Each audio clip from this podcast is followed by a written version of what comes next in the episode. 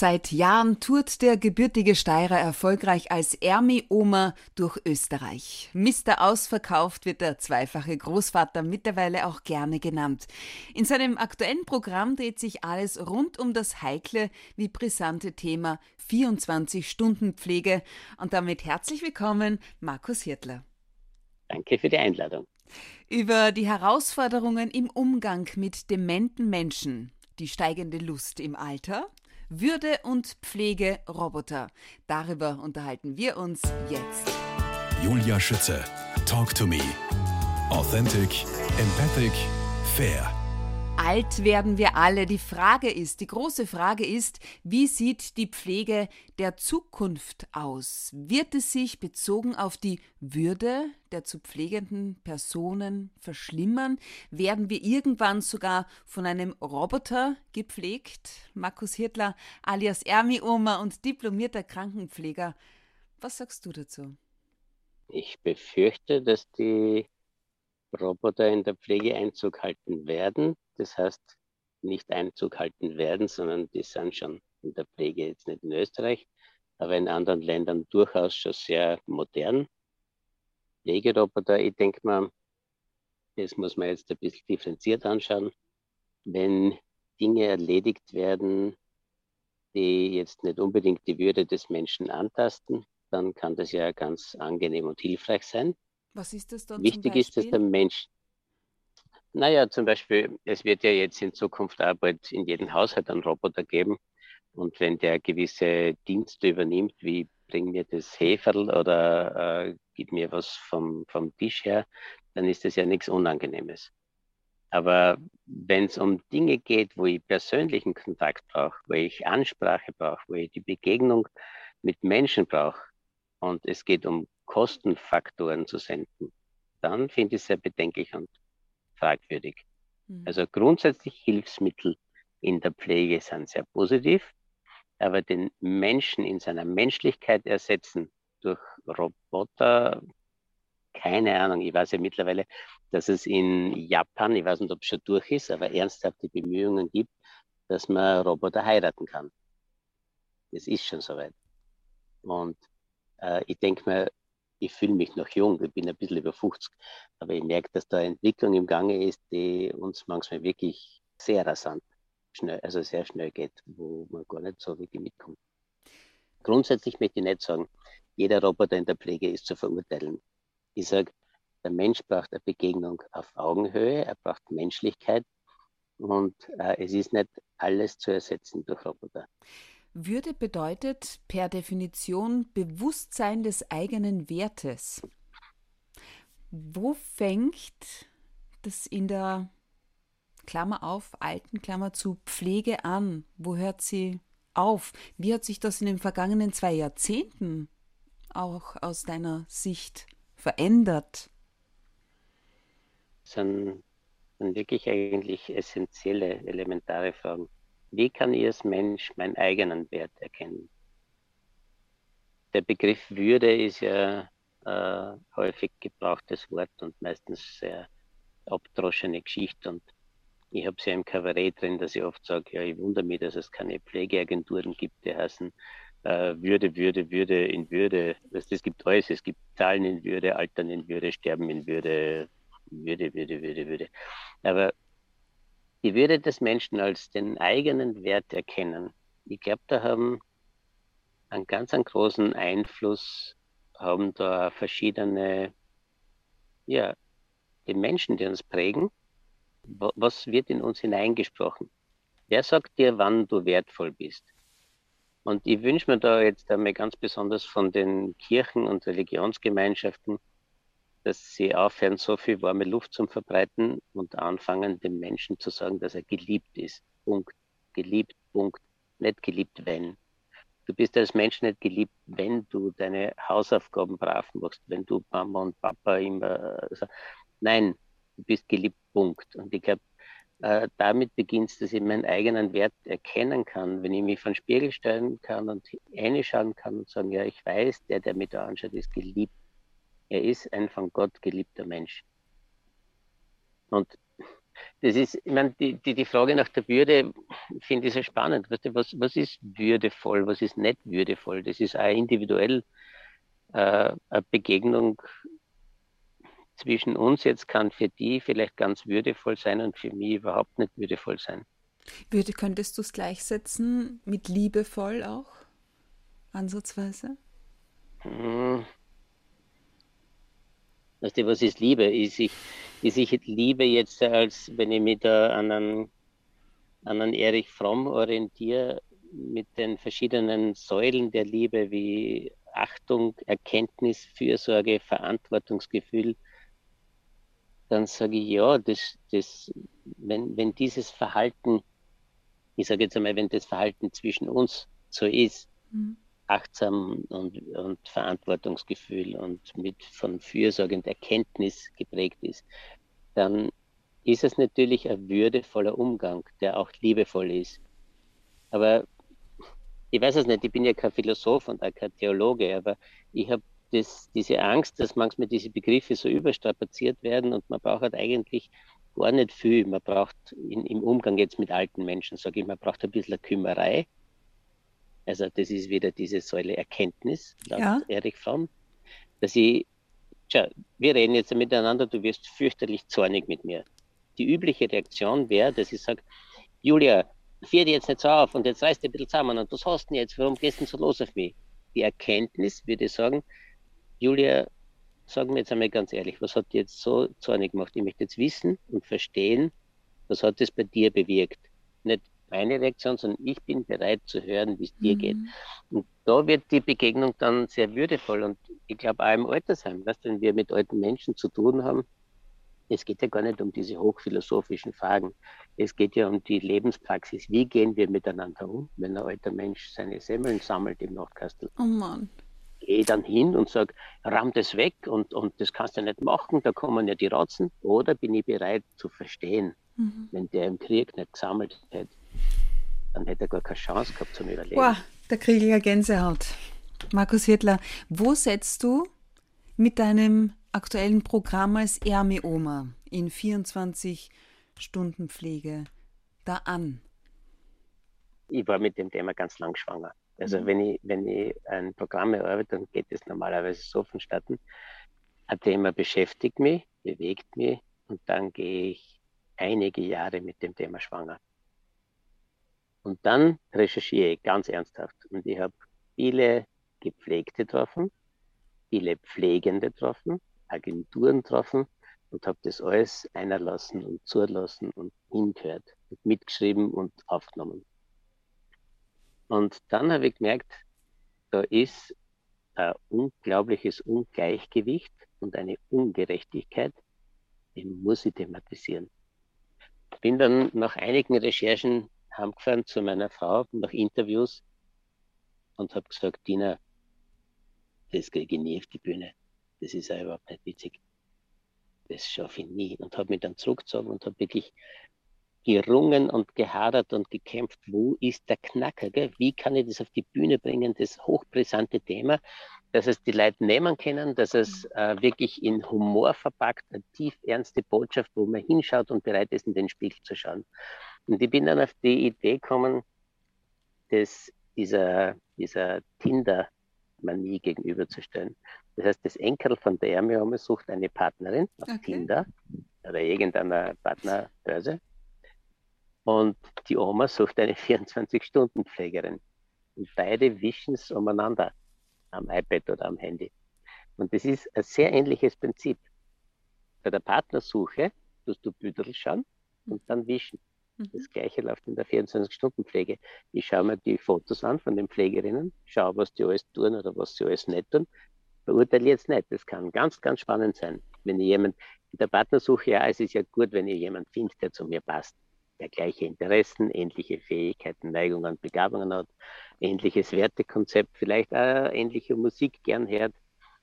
Und ähm, in der 24-Stunden-Pflege ist es ja gut, dass mich jemand betreut, wo ich weiß, wenn der ein Schlagerfan ist und ich stehe auf klassische Musik, dann ist es vielleicht einmal nicht das Allerbeste.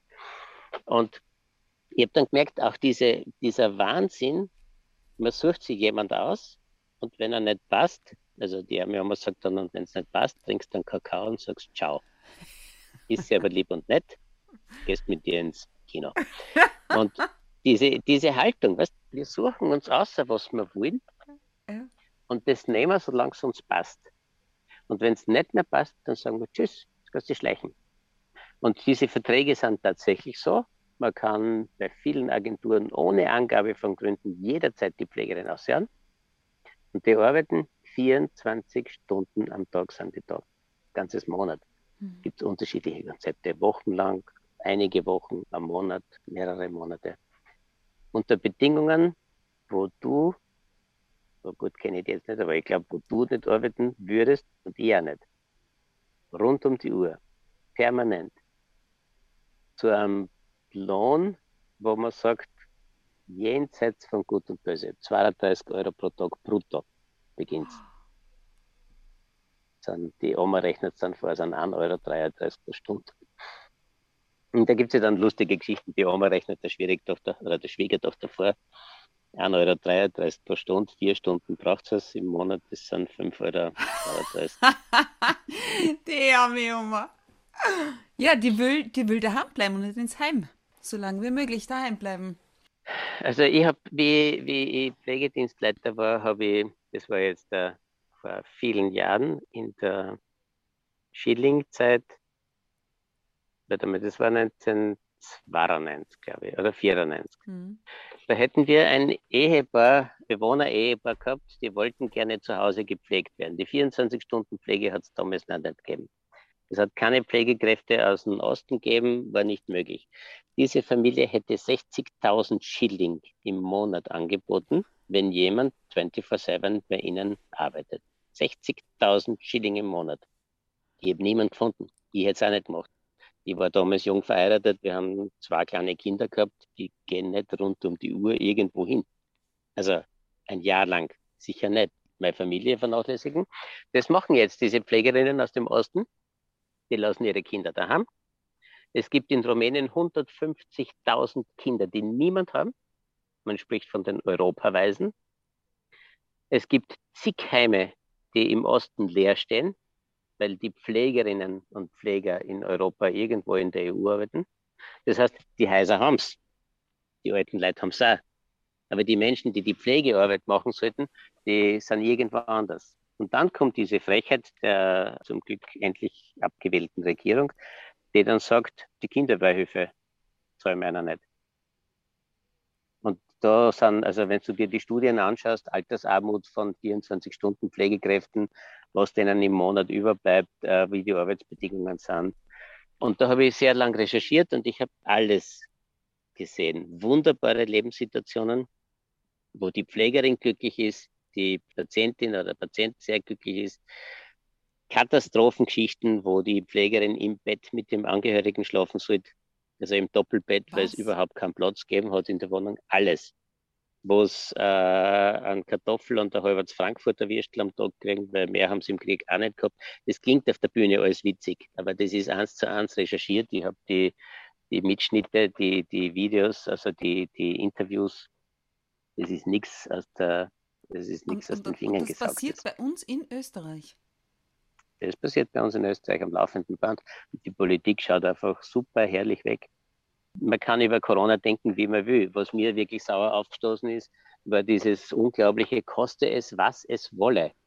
Und die Pflege kämpft seit Jahren um ein paar Millionen Euro, damit man die Pflegequalität steigern kann und damit man Pflege anbieten kann, und da wird immer nur diskutiert und weggeschaut, weggeschaut, weggeschaut und dann kommen Aktionen, wo man äh, ein paar Euro locker macht. Mhm. Und es geht um Qualität, es geht um Würde. Was Würde braucht auch einen Rahmen, einen, einen, einen politischen Rahmen. Würde und Erwartungen.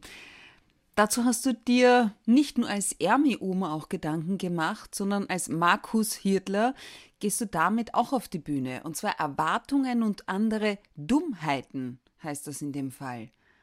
Wie darf ich das genau, verstehen? Ja. Die Erwartungen, die wir aneinander haben. Wir machen uns oft Bilder, wer der andere sein müsste.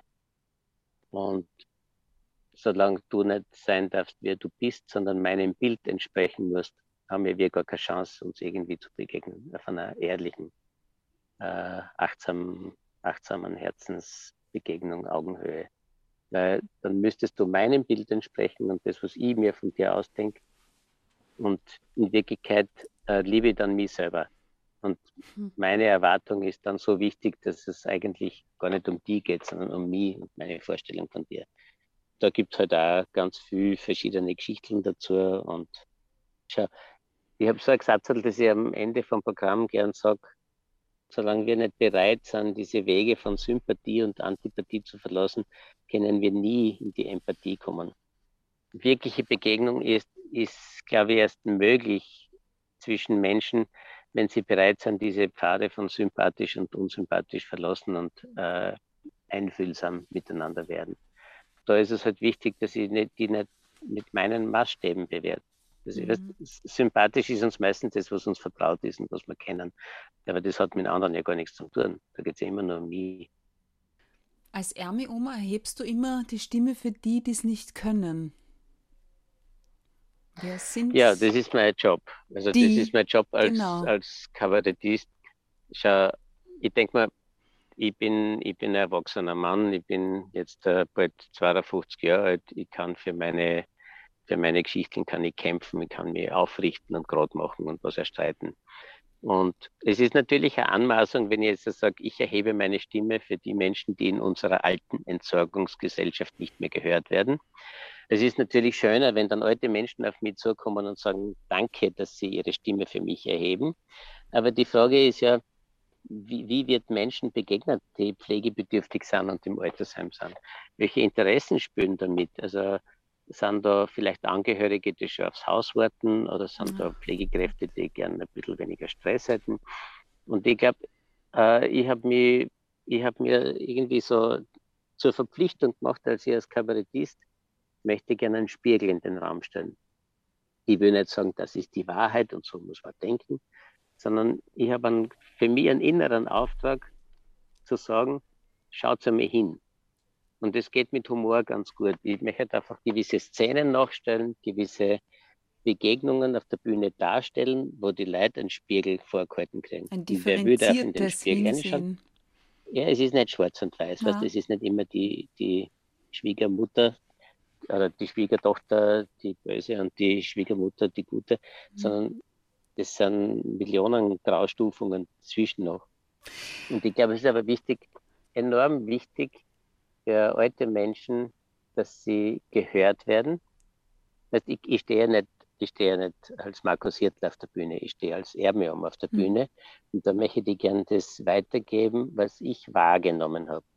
Es ist ja nicht die Wahrheit, sondern das sind zigtausende Begegnungen von, mit ja. alten Menschen.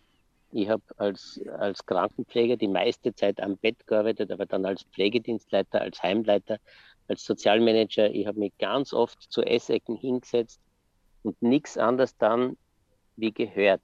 Und ich habe zu den Menschen gesagt, erzählt einmal, was ist euch ein Anliegen?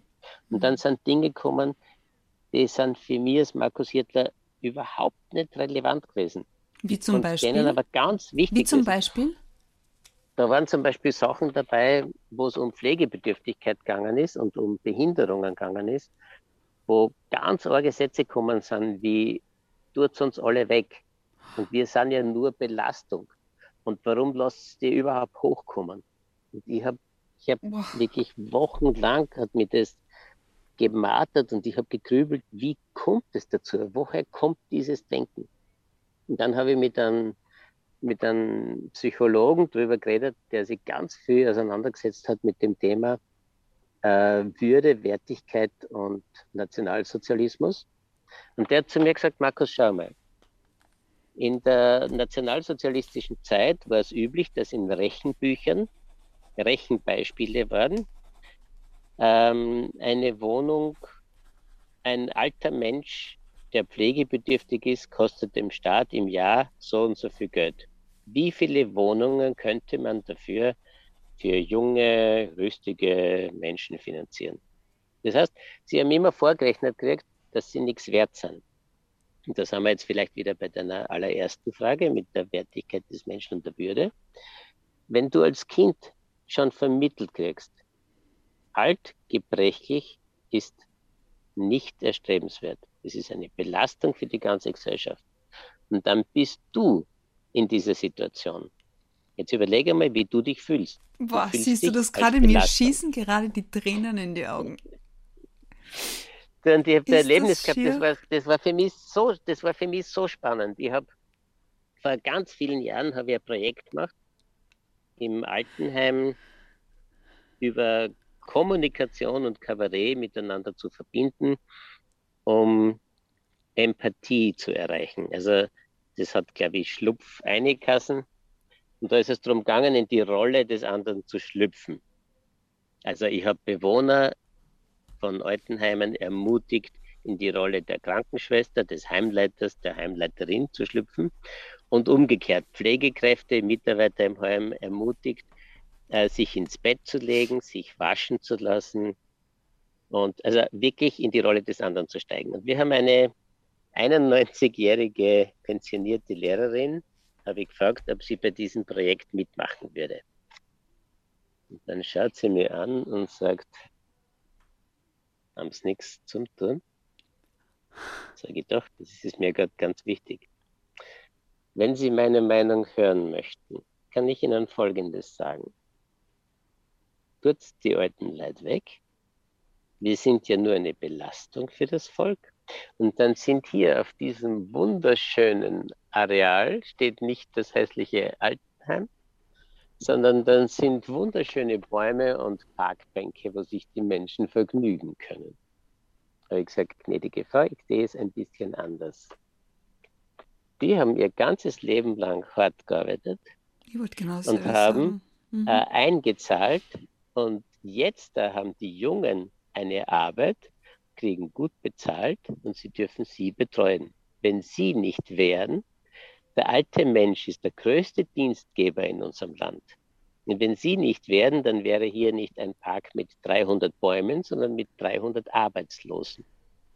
Hat sie gesagt, das ist ein interessanter Zugang. Worum geht es in dem Projekt? Ich bin dabei. Und sie war dann auf dem Titelbild von dieser äh, Arbeit. Das ist um einen Pflege-Innovationspreis in der österreichischen Altenpflege gegangen, wo ich da mitgemacht habe. Sie war dann am Titelbild oben. Und das war einfach dieser unglaublich, ja, der Zugang mir hat das einfach, mir war das so wichtig. Erst durch das Gespräch, durch die Begegnung auf Augenhöhe habe ich ja sagen können, Moment, sie sind sehr wertvoll und dass sie hier sind, ermöglicht ganz vielen anderen Menschen, dass sie einen Job haben und der Arbeit haben. Das hat sie noch nie so gesehen, sie hat sie immer nur als Belastung gesehen. Und das ist halt eine Frage, weißt du, dürfen wir in unserer Gesellschaft wirklich dem alten Menschen, wenn er gebrechlich wird, vorrechnen, dass er ein Kostenfaktor ist. Ist ein Mensch ein Kostenfaktor? Und deswegen ist mir die Goal übergangen, wie ich gehört habe, äh, koste es, was es wolle. Wir nehmen jedes Geld in die Hand. Es wird jetzt alles finanziert. Und im nächsten Atemzug, weil kurz davor hat man den Menschen noch permanent vorgerechnet, dass er eine Belastung ist für unser ganzes System und der Generationsvertrag kippt und die alten Menschen sind nur Belastung. Denke ich mir, jetzt werden wir mal ehrlich und schauen wir mal hin, was braucht man wirklich? Wir brauchen eine Qualität in der Pflege, die, die haben ja immer gesagt dann zum Thema 24-Stunden-Pflege, für mich wäre es eine Qualität, wenn mich die Pflegerin versteht und wenn sie das, was sie tut, kann, weil sie es gelernt hat, da kommen äh, Menschen in unser Land, die ihre, ihre Kinder vernachlässigen, ihre Familie aufgeben, 24 Stunden da sind und die werden wie Abschaum behandelt. Die kriegen sehr schlecht Zeit, die stürzen in die Altersarmut und dann wird ihnen das Zertifikat ausdruckt. Das heißt, die haben teilweise null Qualifikation für irgendwas. Zu mir hat der Pflegerin gesagt, sie ist hinkommen zu einer Familie, die Agentur hat sie quasi über den Tisch gezogen äh, ja, ist eh nichts zum Tun, ein bisschen spazieren gehen, ein bisschen Butterbrot schmieren, sonst brauchst du eh nichts tun. Und dann ist sie abgeliefert worden bei einer Familie mit einer schwerst pflegebedürftigen Patientin. Die war mehr oder weniger wie eine Intensivpatientin. Sie hat null Dauer von irgendwas gehabt. Dann hat sie gesagt, naja, sie kann ja gar nicht die Pflege. Hat die Agentur gesagt, das ist wurscht, das drucken wir aus. 50 Euro und du kriegst ein Zertifikat, egal was draufstehen soll. Und ich denke mir, das kann nicht sein. 24 verpflichtet zu thematisieren muss. 24 Stunden Pflege von und mit Markus Hirtler alias Ermi Oma gibt es das nächste Mal in Wagner in der Südsteiermark am 19. Oktober, am 20. in Mützzuschlag, am 21. in Liezen im Enstal und im November scherst du dann auch schon aus nach Salzburg, Tirol und Niederösterreich. Markus Hirtler, wir sprechen in Teil 2 gleich weiter.